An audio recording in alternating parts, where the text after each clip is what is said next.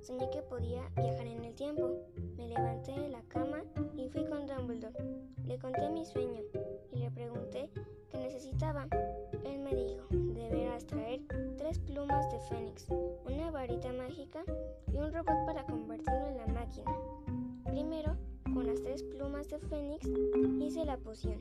La derramé mi varita, dije las palabras mágicas y el robot se convirtió en una máquina cuando Dumbledore me dijo, espera, es el de color azul, y lo oprimió. La puerta se abrió. Entré y me llevó al futuro. Todo era como lo imaginé. Dumbledore sabía cómo comunicarse conmigo. Escuché mi nombre y una voz que decía, es tiempo de volver. Y ¡puff! Regresé. Aunque no vi todo el futuro, sé que puedo ir otra vez, bajo la autoría de Melanie Vianney.